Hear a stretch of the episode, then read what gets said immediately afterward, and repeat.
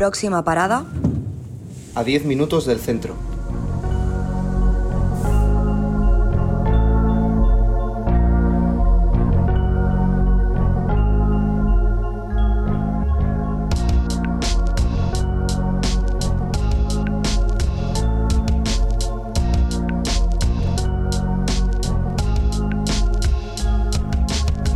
El imaginario popular está lleno de mito, no sé realmente si es un mito, de no dejar a nadie atrás, que nadie quede atrás.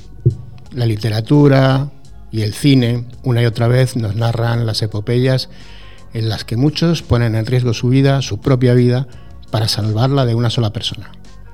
Se me viene ahora mismo a la cabeza eh, la película de Spielberg, ¿no? de Salvar al soldado Ryan, en la que se encarga una unidad militar adentrarse tras las líneas enemigas en pleno día D, en pleno desembarco, para rescatar a un solo hombre. Dicen que la realidad supera la ficción, pero no estoy tan seguro de que siempre sea en la misma dirección. Y aquí estamos, Ángel Lopesino en el control técnico y Walter Scansetti, lleno de dudas existenciales, sentado al borde de la ciudad con los pies colgando.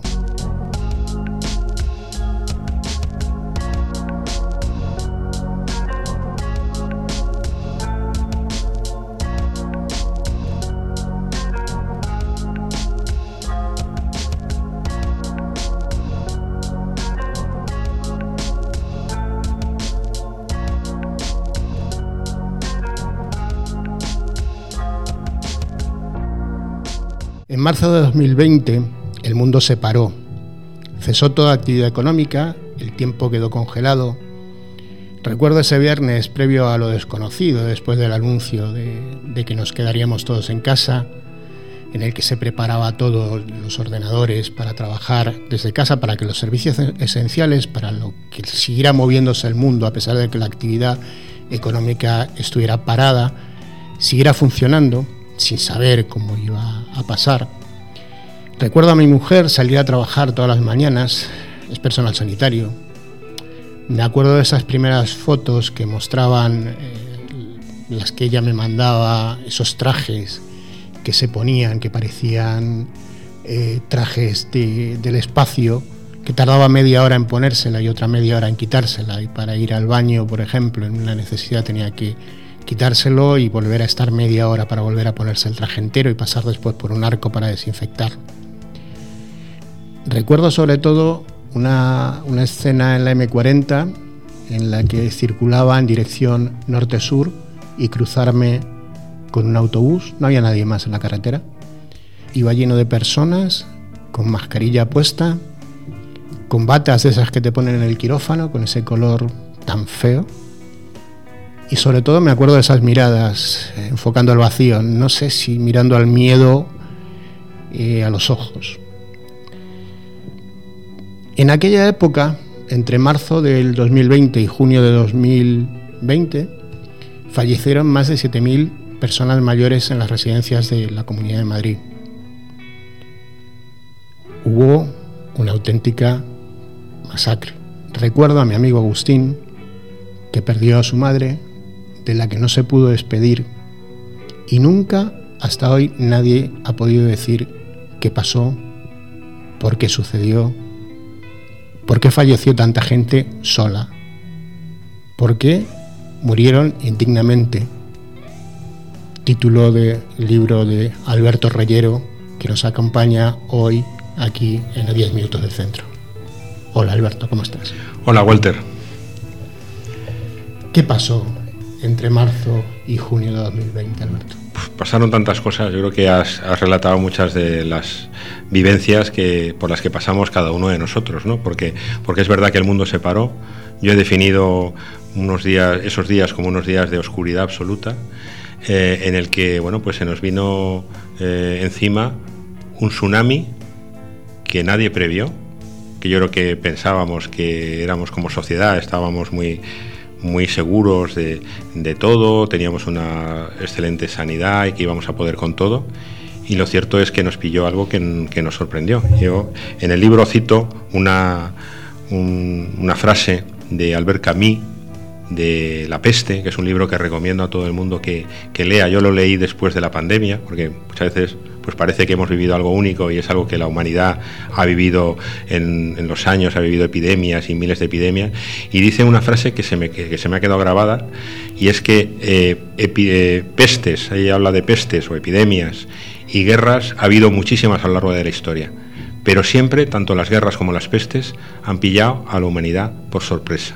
Yo creo que también eso hasta sería aplicable a la guerra que hay actualmente en Ucrania, que prácticamente era impensable que eso pudiera ocurrir y nos encontramos con unas situaciones excepcionales. Entonces, bueno, pues, pues la pandemia nos pilló a todos desprevenidos, eh, y eso se tradujo en, dificultades para contar con, equipos de, protección, porque has indicado un caso en el que había equipos de protección y, por suerte se lo podían poner, pero en muchos casos había que atender eh, tanto en los hospitales como en las propias residencias con bolsas de basura, porque, porque enseguida se, se acabaron, se acabaron en todo el mundo. Y, además, bueno, pues fue un tema pues que afectó de manera muy directa a las personas mayores porque esta, al final cada, cada epidemia parece que elige cruelmente cuáles son sus víctimas, ¿no? y parece que, bueno, aquella gripe española de 100 años atrás, mal llamada española, pero que bueno, así es conocida en el mundo, eh, eh, sobre todo atacó a niños y a personas jóvenes, pero este, esta eh, bueno, pues atacó fundamentalmente a personas mayores con, con, enfermedades crónicas, multipatologías, etcétera, y sobre todo se cebó en un lugar pues tan, tan importante como son las residencias en las que viven los mayores y, bueno, pues ahí por ahí se movió el, virus de una manera pues realmente mortal. Y decirte que la primera eh, gran llamada, aunque ya había habido alguna muerte anterior, pues fue precisamente en el distrito en el que estamos, en el distrito de, de Latina, en el que, bueno, pues en una residencia cerquita de aquí, en Montermoso, pues el día 17 de marzo pues eh, nos dimos cuenta de lo, que, de lo que iba a significar la pandemia en las residencias. Para quien no lo sepa, Alberto Reyero es madrileño, abogado, 60 años ya, eh, ex político y durante el periodo de pandemia era consejero de servicios sociales de la Comunidad de Madrid. Alberto, ¿qué medidas se tomaron y qué medidas no se tomaron para que la cantidad de fallecidos que hubo en las residencias no se pudiera evitar. Bueno, yo creo que la Comunidad de Madrid es verdad que fue una de las primeras comunidades que tomó, que tomó medidas en general. Yo creo que también porque fue una de las primeras comunidades en las que el virus atacó de manera más importante. ¿no?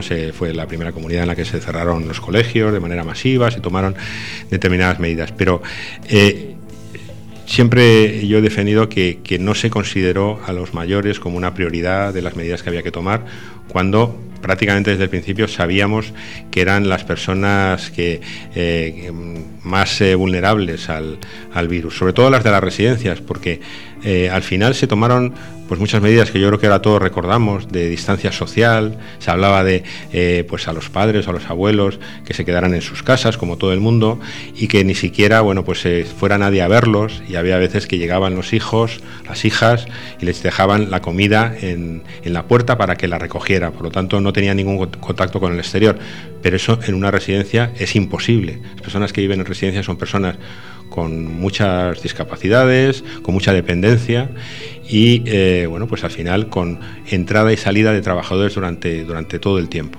¿eh? y además pues los trabajadores, eh, los cuidadores y los técnicos de, de, atención sanitaria que existen en las residencias pues eh, tienen que tener contacto físico, hay que movilizarlos, hay que agarrarlos, hay que, bueno, pues, pues no, no puedes no tener contacto físico con, las personas mayores. Por lo tanto, bueno, pues era una bomba de relojería, porque la única posibilidad que hubiera habido para poder hacer algo era evacuar a todas las personas que estaban en, en las residencias y eso era eh, materialmente imposible.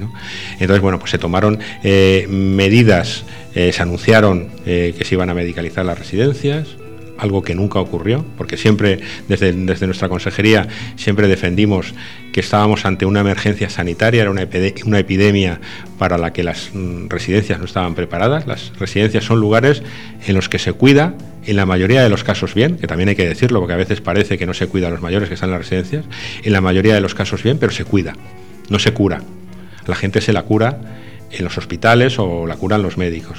Y nos encontramos bueno, pues con un protocolo que lo que hacía era excluir a personas en función de su nivel de dependencia y no se les daba la oportunidad de cuando tenían un, episodio pues grave de, eh, de COVID-19 pues la posibilidad de ser eh, derivados a un hospital y se tuvieron que quedar en las residencias sin la atención sanitaria adecuada que no nos olvidemos es la que tenemos derecho todos los españoles, todos los residentes en España, por, simplemente por, por, vivir en este, en este país. Se excluyó a personas de una manera claramente discriminatoria y con la cual, bueno, pues en su momento alzamos la voz y bueno, pues ahora pues eso se ha convertido en un, en un libro en el que cuento todo, todo ese periodo. Sin hacer spoilers, para que leamos tu libro, Alberto. Eh, los llamados protocolos de la vergüenza, eh, esos correos electrónicos que tú remites a, tu compañero consejero responsable de, la sanidad, ¿cuándo los haces? ¿Cuándo los escribes? ¿Cómo, ¿Qué pasa? Pues mira, el, proceso lo cuento, lo cuento en el libro, veamos, no es un spoiler porque ya también lo he contado en, en otras ocasiones. Yo un 21 de, 21 de marzo, los fines de semana, pues eh, yo normalmente durante la semana estaba en la consejería que está en la calle O'Donnell eh, y los fines de semana pues tenía la costumbre de ir a la oficina de la, de la Agencia Madrileña de Atención Social, que es la agencia pública que se dedica a dirigir, a coordinar las residencias públicas no solo las residencias de mayores, sino también de menores y, bueno, de, todo tipo, eh, que está en Agustín de Foxa, pues también para darles un apoyo y, también porque ellos eran los que estaban más en la primera línea, también para saber cuál era la evolución. ¿no? Y era el tercer fin de semana el que me acercaba a Agustín de Foxa, era un sábado, y nada más llegar el gerente del, del AMAS, pues me, enseña preocupado la existencia de un, de un protocolo, que era el del 20 de marzo, el más grave de todos, en el que se excluía claramente a las personas con una dependencia de nivel 2 o 3, que para que alguien para que la gente nos entienda,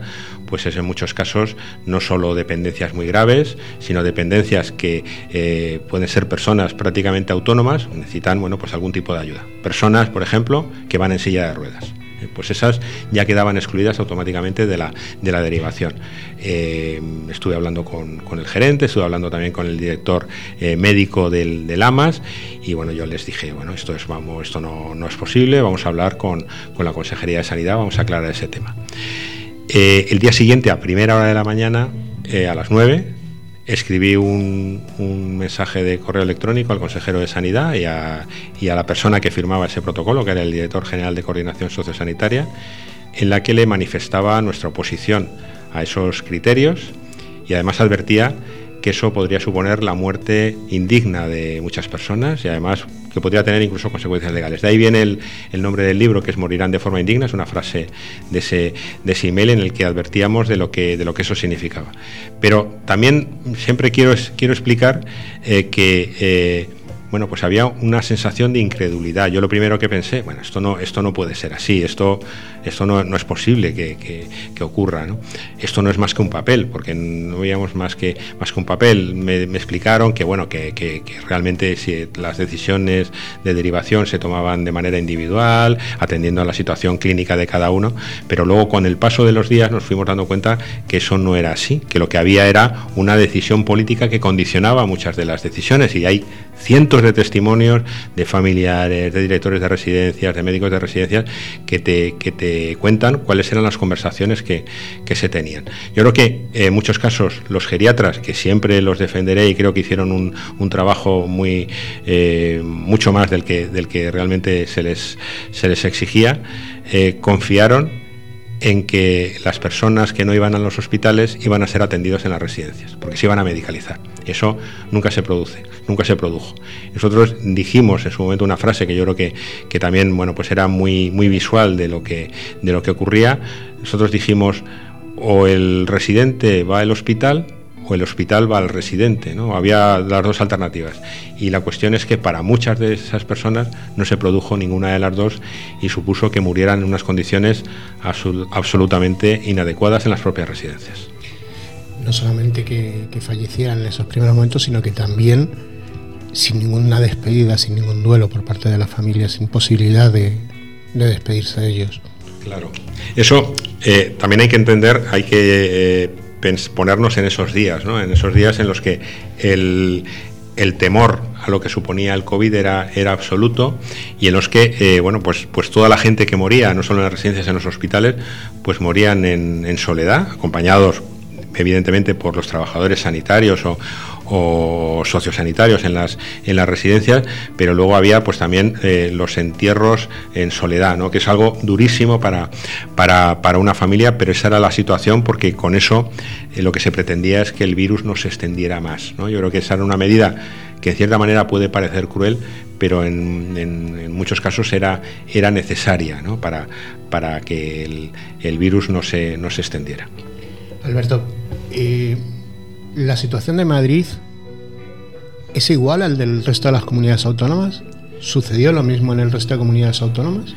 Bueno, yo creo que en todas las comunidades autónomas ocurrió una situación parecida, pero cada una tomó decisiones que en algún caso yo puse como ejemplo, que ahora, ahora te voy a contar cuál es, y además lo advertí directamente en las cartas que escribía al consejero diciéndole cómo lo estaban haciendo otras comunidades autónomas.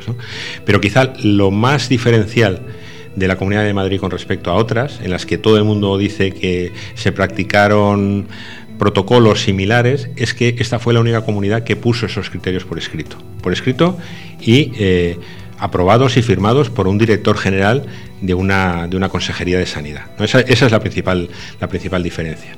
Y luego hay otras comunidades que tomaron eh, bueno, pues, decisiones distintas. Y yo puse dos ejemplos porque me parecían muy ilustrativos, porque se trataba de dos gobiernos de coalición y además de distinto signo. Uno era Andalucía, en el que en ese momento gobernaba, como en Madrid, PP y Ciudadanos, y otro era eh, la Comunidad Valenciana, en la que gobernaba PSOE con Compromís y, Podemos. En ambos casos, lo que se tomó, y además lo pusieron en sus propios boletines oficiales, es la, la determinación de que si se identificaba un solo caso de COVID en una residencia, la Consejería de Salud o de Sanidad, como se llama en cualquiera de las comunidades autónomas, era la que se tomaba a cargo la gestión de esa, de esa residencia. Porque una vez que, el, COVID entraba en una residencia, pues evidentemente eh, se convertía en, un, eh, en una bomba de relojería que solo se podía tratar con, eh, bueno, pues con médicos y con determinados recursos que las residencias no tenían, porque a veces la gente piensa que en una residencia hay un servicio médico en las que lo hay, hay otras en las que directamente no lo hay, o, enfermería, pero no están capacitadas para atender una epidemia, están capacitadas pues para atender a las enfermedades crónicas de los residentes, a,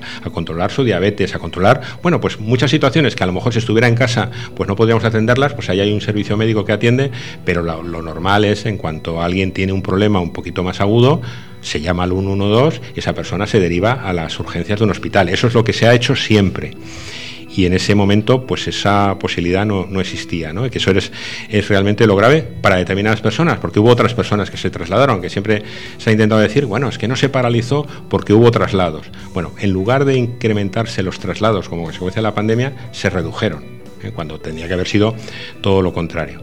Y, luego, bueno, pues también está en otro tema que si quieres podemos desarrollar más tarde, eh, bueno, pues aparte de la atención hospitalaria, pues había otras alternativas posibles para poder atender a, los residentes, porque es verdad que la situación en los hospitales, en muchos hospitales, era absolutamente caótica y muy cercana al colapso. Sí, sí. Abunda, abunda en ello. Vale.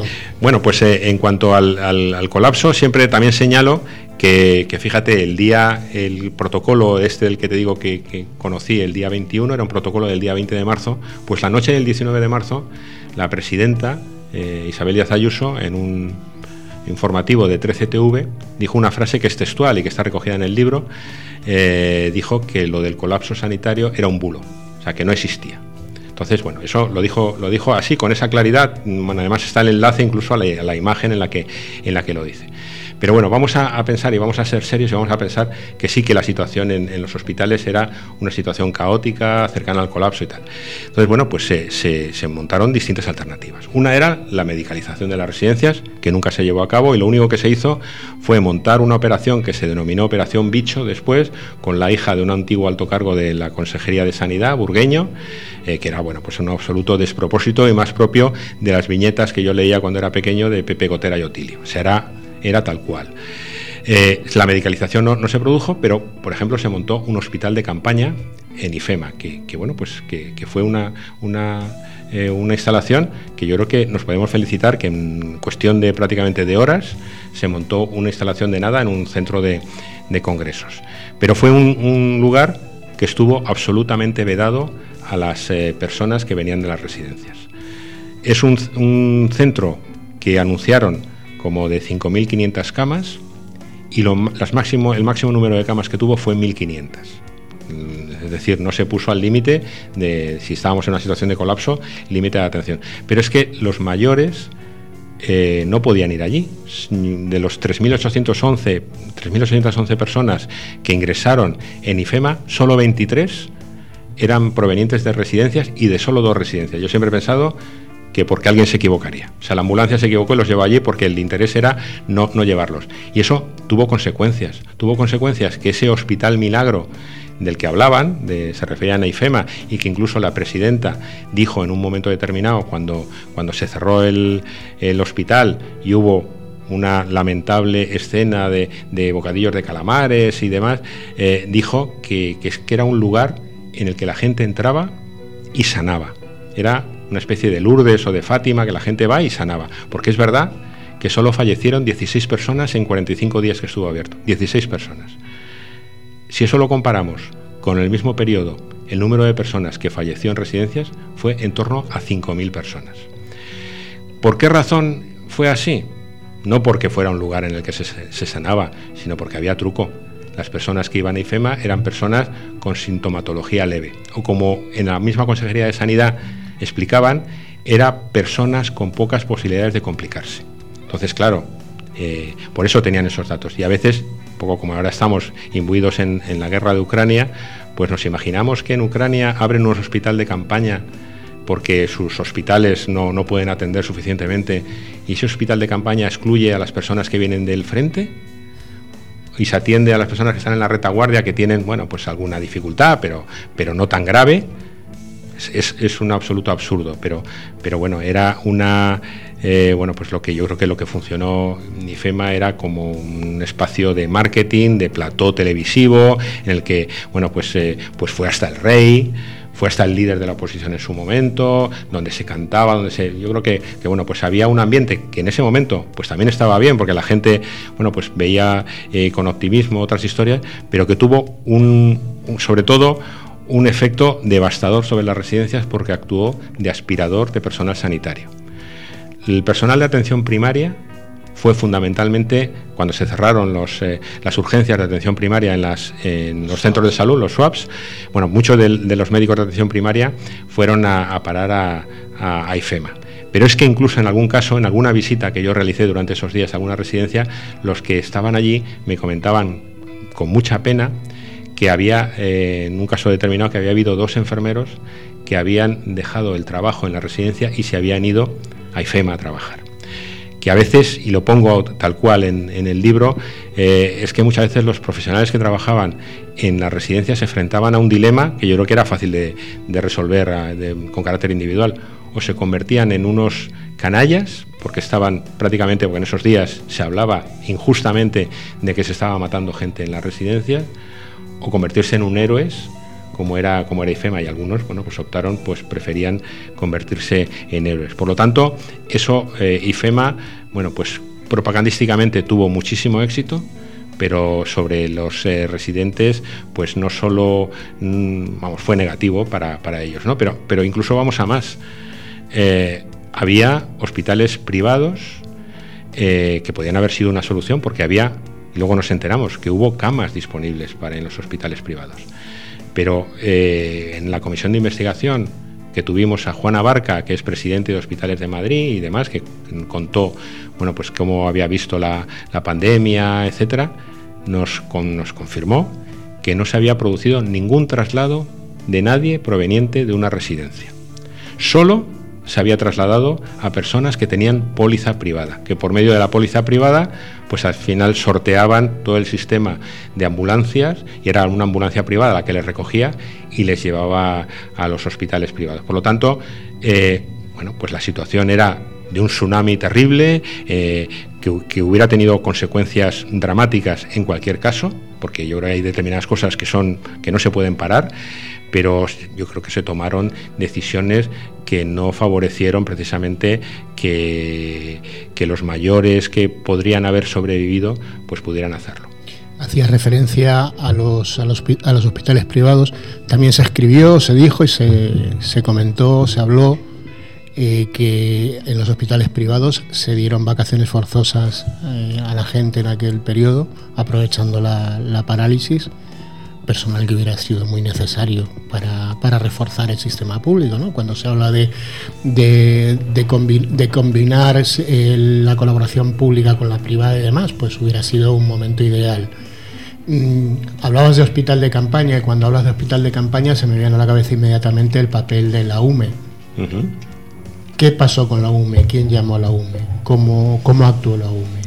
Bueno, yo creo que la UME fue uno de los actores más importantes eh, en la pandemia. Yo creo que la entrada de la UME significó además poner orden en muchas residencias que estaban absolutamente eh, perdidas, porque hay que considerar que bueno, las residencias en general son lugares en los que la atención eh, se ha ido precarizando, ha habido poco personal. Eh, pero estábamos en un momento que, eh, aproximadamente el 40% del personal estaba, estaba de baja y además teniendo que gestionar una, una situación eh, que era fundamentalmente sanitaria y que, y que no controlaban, con lo cual la situación era, era un auténtico caos. Y aunque había instrucciones de, bueno, de, crear zonas para personas contagiadas, personas no contagiadas y demás, bueno, pues eso, primero era prácticamente imposible porque no había test al principio y, y ese, esa clasificación pues muchas veces se hacía en función de los síntomas, cuando luego nos, dimos, nos enteramos que había mucha gente que era sintomática, con lo cual estábamos moviendo a la gente, pero juntando a gente enferma con gente no enferma que pensábamos que no lo estaban. ¿no? Entonces, cuando llegó la, la UME a las, a las residencias, bueno, pues pues de una manera además pues muy disciplinada como es el ejército, pues eh, puso mucho orden en, cómo eh, colocar unas personas en un sitio en otro con, por medio de un código de colores, etcétera. Yo creo que fue absolutamente positivo. Eh, yo desde el primer momento quise que, el ejército se implicara y de hecho pues así lo solicité. Hubo muchas resistencias por parte de del, gobierno, de la presidenta del gobierno, que, bueno, pues que creía que eso no era, no era necesario, pero conseguimos que, que entrara la UME y de hecho pues hablamos también con, con el, con el Ministerio de Defensa para que, nos, para que nos ayudara en ese tema y al final nos recondujeron al Ministerio de Derechos Sociales para bueno, pues agilizar que la UME sobre todo eh, actuara en aquellas residencias que estaban pasando por una situación muy complicada. Pues desde el principio identificamos claramente, había un número de residencias que estaban al límite y luego todas las demás estaban sufriendo, pero estaban a lo mejor podían capear el temporal eh, mejor o peor, porque en esto también hubo una cuestión de suerte. Había habido residencias que por alguna razón consiguieron que el virus no entrara y bueno, pues se mantuvieron incluso sin ningún, sin ningún contagio. Pero claro, cuando en una residencia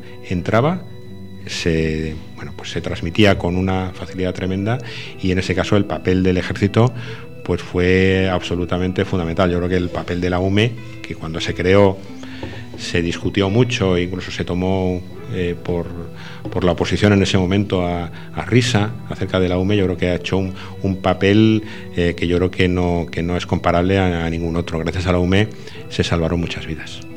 Eh, Alberto, estamos en Radio Las Águilas, que es una radio inclusiva, que está gestionada por personas con algún tipo de discapacidad. cuando hablamos de la cantidad de fallecidos en las residencias, principalmente hablamos de mayores, pero también o hay otro tipo de residencias que atiende a personas discapacitadas en las que también hubo un auténtico desastre.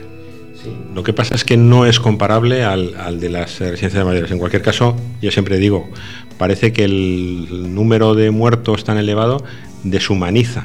Eh, al final muchas veces hablar de muchos miles de muertos parece que importan casi menos que dos o tres, ¿eh? porque no los personalizamos, pero, pero realmente en números, en magnitudes, afectó mucho menos a, las residencias de, personas con discapacidad, por suerte. Al principio temíamos que, pudiera afectar de una manera igual, pero es verdad que se cebó fundamentalmente con las personas mayores. El criterio de edad era un criterio que para el virus era eh, elegía a las personas, personas mayores, en muchos casos de residencias con discapacidad y personas que no son, que no son mayores. Hubo, hubo un número de fallecidos grande, la actitud por parte de la Consejería de Sanidad fue distinta. Yo creo que desde el primer momento reaccionaron. Yo en, esa, en ese email que escribí también les, les eh, advertía de las consecuencias que tendría el, no, el que no accedieran a la derivación las personas con discapacidad, porque aquí estaríamos hablando de contravenir eh, con la Convención de, la, Derechos de las Personas con Discapacidad de Naciones Unidas, aparte de bueno, la Constitución y toda la, legislación española. ¿no? Entonces, bueno, realmente eh, no tuvieron tantos problemas porque aunque entró, pues a lo mejor con una virulencia similar, pero no murieron tantas personas porque pudieron eh, bueno, pues defenderse mejor en general. Fue una cuestión, la edad jugó un papel, un papel fundamental. Y realmente fue un respiro también cuando vimos que eso, que eso ocurría así, porque en los primeros días vamos, eh, cuando después de Montermoso pues, nos pusimos en lo peor y pensamos que también podía afectar de una manera muy similar. Y bueno, no es, no es en absoluto comparable, pero por supuesto, para las personas fallecidas es, es igual. Y, bueno, pues siempre nuestro recuerdo estará con, con, las personas fallecidas, tanto con discapacidad como sin discapacidad y sus familias. Alberto, con siendo responsable, teniendo responsabilidad política, los consejos de gobierno tenían que ser curiosos en, en aquella época, pero tú tomas una decisión en un momento determinado que es marcharte por dignidad, por responsabilidad. ¿Cómo fue aquello, Alberto? Bueno, pues mira, yo decido marcharme eh, coincidiendo con el final del estado de alarma, porque antes de eso, aunque había algún momento que tuve una, una sensación de impotencia, incluso de pensar, oye, a lo mejor es que es negativo que yo siga aquí, pero realmente, eh, bueno, pues me convencí que lo responsable era aguantar hasta el final del estado de alarma. ¿no?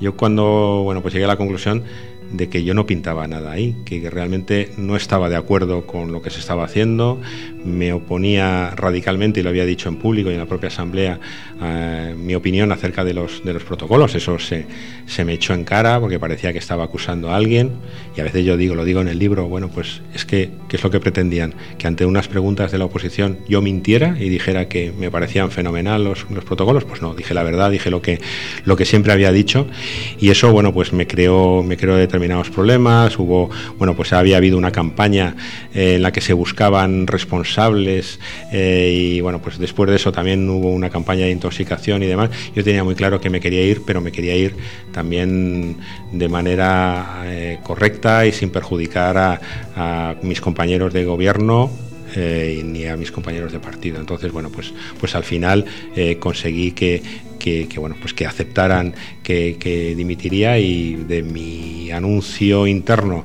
de que me quería ir como a, a finales del mes de junio aproximadamente, pues al final me fui eh, en la primera semana del, mes de octubre.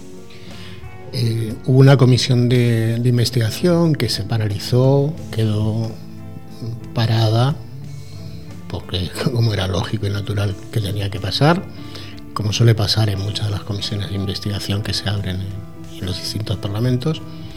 Esta misma semana, en el Ayuntamiento, en el Pleno del Ayuntamiento de Madrid, ha habido una moción por parte del Partido Socialista para que se instara a la Comunidad de Madrid a retomar la, la, comisión de, investigación y esta, esta proposición sale adelante con los votos positivos del Partido Socialista, de las izquierdas y del partido de, CES, de Ciudadanos. Pero la intervención concretamente del responsable de servicios sociales en el ayuntamiento de Pepe Aniorte fue un poco dura con, con, respecto a la... No decía lo mismo en su voto que lo que manifestó en, la, en su intervención. ¿Qué te, cómo, ¿Cómo ves la postura de Ciudadanos, Alberto? Bueno, pues Walter, me vas a permitir que sobre ese tema no, no voy a, entrar ni comentar, al fin y al cabo ha sido, ha sido mi partido, tengo eh, gente eh, a la que aprecio, a la que quiero mucho dentro de él y, no, no, no voy a entrar en ese tema. Perfecto, lo entiendo, lo entiendo perfectamente.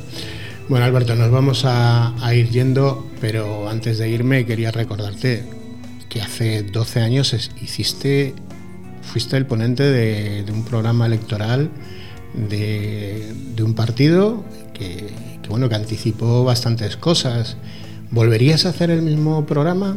¿Cambiarías muchas cosas de aquel programa que, ¿Qué hiciste? Bueno, yo creo que al final ese programa lo hice con, las eh, eh, aportaciones de, eh, de, mucha gente, ¿no? Yo creo que además en ese partido yo creo que, que se funcionaba de una manera que era muy, muy rica a la hora de poder bueno, pues producir un contenido, ¿no? que había mucha participación de la gente, la gente participaba por sí, pero también se, se promovía que se participara en esos programas. Muchas veces mi experiencia en otros elaboración de otros programas es que eso no, no, siempre, no siempre es así, ¿no?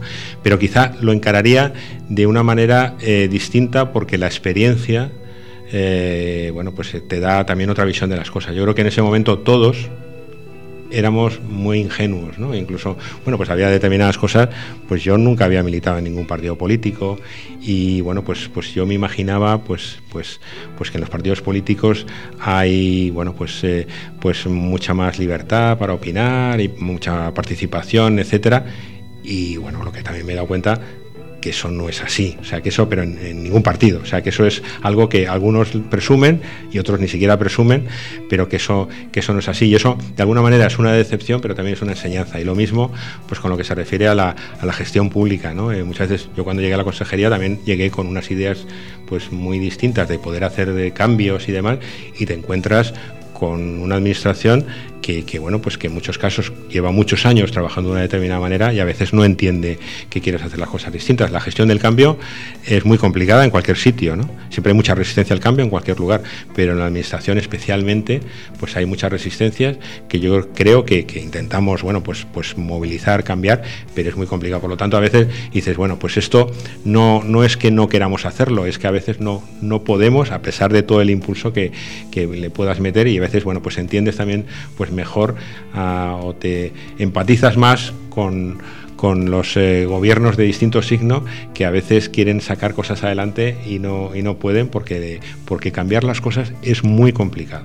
Muy complicado y cuesta mucho, mucho trabajo. Al final se puede cambiar muchas cosas, la mayoría, pero requiere un, trabajo y a veces te quedas con ese mal sabor de boca de, de que pues no he podido hacer esto porque o necesito más tiempo o, hay unas resistencias que no he, con, las que no he contado al principio y hay que intentar buscar sortearlas. Pero para cambiarlas hay que estar sí o sí en el gobierno. Desde la oposición no sé. Eso ninguna duda. Eso yo creo que estar en el gobierno y ese es un poco el planteamiento. Yo y lo digo en el libro. Yo cuando me plantearon ser consejero, yo tuve muchas dudas fundamentalmente porque el gobierno estaba apoyado externamente por Vox y que además en los temas de los que era responsable mi consejería pues tenía una posición absolutamente en contra, ¿no? Y yo diría que troglodita, ¿no? En, cuestiones de, moral individual, de temas de LGTBI, eh, cualquier tema de la violencia machista, etcétera. Eh, tuve, tuve serias dudas, pero al final, bueno, pues, pues decidí que, que, desde el gobierno podríamos cambiar, cambiar cosas con todas las dificultades que teníamos, porque además íbamos en coalición con un gobierno, un partido que llevaba gobernando en la Comunidad de Madrid muchos años, que cualquier cuestión mm, en la que tú pudieras criticar o decir que bueno pues había que mejorar o que había que utilizar muy bien las palabras, pues se sentía como una amenaza. Y, bueno, pues en lo social, pues yo creo que había muchas cosas que cambiar todavía hay, muchas más. Creo que en los rankings que se hacen de servicios sociales, Madrid puntúa de las más bajas, incluso el último que se ha publicado, la más baja de toda España. Eh, con lo cual había que hacer muchas, muchas cosas y eso pues era una dificultad añadida porque claro, la gente que había estado antes se sentía, se sentía atacada, ¿no? Pero, pero yo también tenía muy claro, yo había estado ocho años en la oposición criticando lo que lo que se hacía y por el hecho de convertirme en consejero no me iba a parecer bien todo lo que había porque es que me estaría engañando a mí mismo. Yo precisamente llegué para, para intentar cambiar las cosas. Luego ya se cambian o no se cambian, pero si aceptas y te conformas con lo que hay, bueno, pues yo creo que para mí por lo menos eso no, no es la política. Alberto, y ya la última, y entendería que no me la respondieras.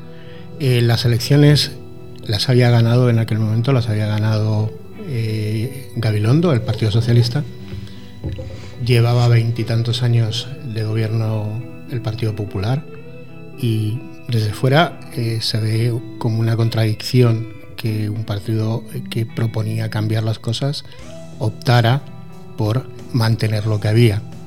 No sé tú si tienes opinión. Sí, sí, no, no, te la contesto porque además eh, lo, escribo en el libro directamente, ¿no?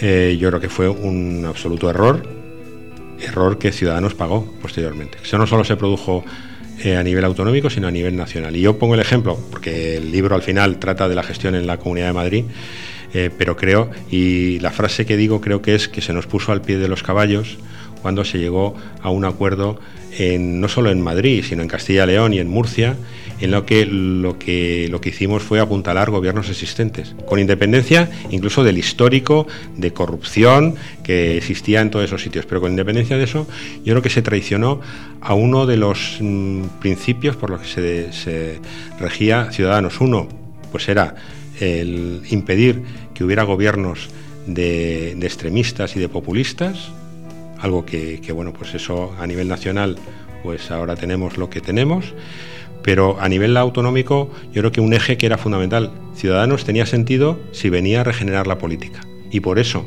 pues eso podía significar olvidarse incluso del eje derecha-izquierda y decir en Andalucía era necesario un cambio. Y se consiguió pero en otros sitios también hacía falta un cambio y eso significaba, pues en este caso, llegar a otro tipo de acuerdos y eso no se produjo. Y también lo pongo, pongo como ejemplo que no es casualidad que los gobiernos que han acabado bien en sus legislaturas, tanto Andalucía, que realmente no se cesó a ningún consejero, ni se mantuvo en la coalición hasta, hasta el final, o incluso en el Ayuntamiento de Madrid, que lo que realmente se entró en un nuevo gobierno, en este caso con el PP, pues, pues se hayan mantenido los gobiernos y en los otros tres, por unas razones y por otras, pues al final el Partido Popular lo que hizo fue eh, bueno, pues dinamitar todas las relaciones y ahora mismo pues ya no hay ningún miembro eh, de ciudadanos en, esos gobiernos. Por lo tanto, yo creo que evidentemente es un, error muy grave eh, que creo que, que nos hizo además perder una oportunidad no ya por ciudadanos, que bueno, pues al final los partidos pues son temporales y son instrumentos, ¿no? Como se decía en algún momento anteriormente en nuestra, en nuestra vida común, ¿no? Son instrumentos. Eh, bueno, pues tampoco pues que Ciudadanos eh, se acabe o no se acabe, pues, pues tampoco no es, no es lo más importante. Pero creo que sí se perdió una oportunidad para este país, para conseguir centrar a los dos grandes partidos, para eh, introducir reformas eh, gobernaran unos o gobernaran otros, y yo creo que eso es un tren que hemos perdido, que volverá seguro que dentro de unos años, porque ese espacio de centro con el cual yo me siento identificado existe, pero bueno, perdimos una oportunidad que estuvo ahí al, al, alcance de la mano. Si hubiera habido un gobierno entre Pedro Sánchez y Albert Rivera, yo creo que las cosas serían muy diferentes en, en España y por supuesto también para Ciudadanos. La situación de Ciudadanos no tendría nada que ver porque los, la ciudadanía en general hubiera percibido a Ciudadanos como un partido útil. Con lo que se hizo, pues, pues se vio que no era un partido útil y bueno, pues en las urnas así se demostró. Al final parece que la nueva política era vieja política. Sí, yo creo que ha sido una decepción para, para, todo el mundo, ¿no? Yo creo que pensábamos que las cosas iban a ser distintas y al final, bueno, pues, pues nos hemos guiado pues mucho por el personalismo, que yo creo que ha condicionado eh, no solo el caso de último de Ciudadanos y de, Podemos, también ocurrió en su momento con UPyD. Yo creo que el personalismo es muy difícil poner en marcha un partido político, es muy, muy difícil.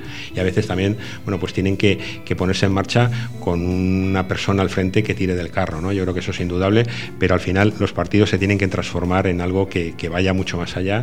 Y, yo creo que, al final, bueno, pues la nueva política tampoco era, era ese concepto no era tan nuevo, ¿no? Lo utilizó Ortega Gasset en su momento en, en de la, de la República, de la Segunda República, y, bueno, al final yo creo que lo que existe es política. O sea, yo creo que no, ni nueva ni vieja. Yo creo que puede haber maneras, a lo mejor que algunas que son un poco eh, antiguas y demás, y creo que, que, los partidos pues tienen que modificar. Pero, pero a veces decir que nueva política es pues elegir a la gente por primaria, cuando pues en prácticamente todos los partidos sabemos también lo que son las primarias y cómo se manejan internamente.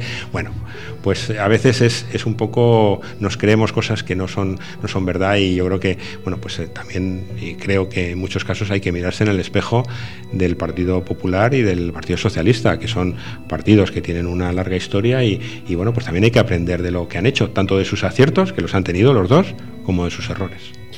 Me voy a quedar con una frase tuya que, que has dicho hoy, que que no todo el mundo lo hace mal las cosas, Alberto. En cosas tan, tan tristes como, como las que hemos estado hablando, tan duras, que pueden no ser delitos, pero evidentemente moralmente son muy reprochables. Y que no todo el mundo lo hace mal. Tú lo has hecho bien. Muchas, gracias, Alberto, por venir. Gracias, gracias.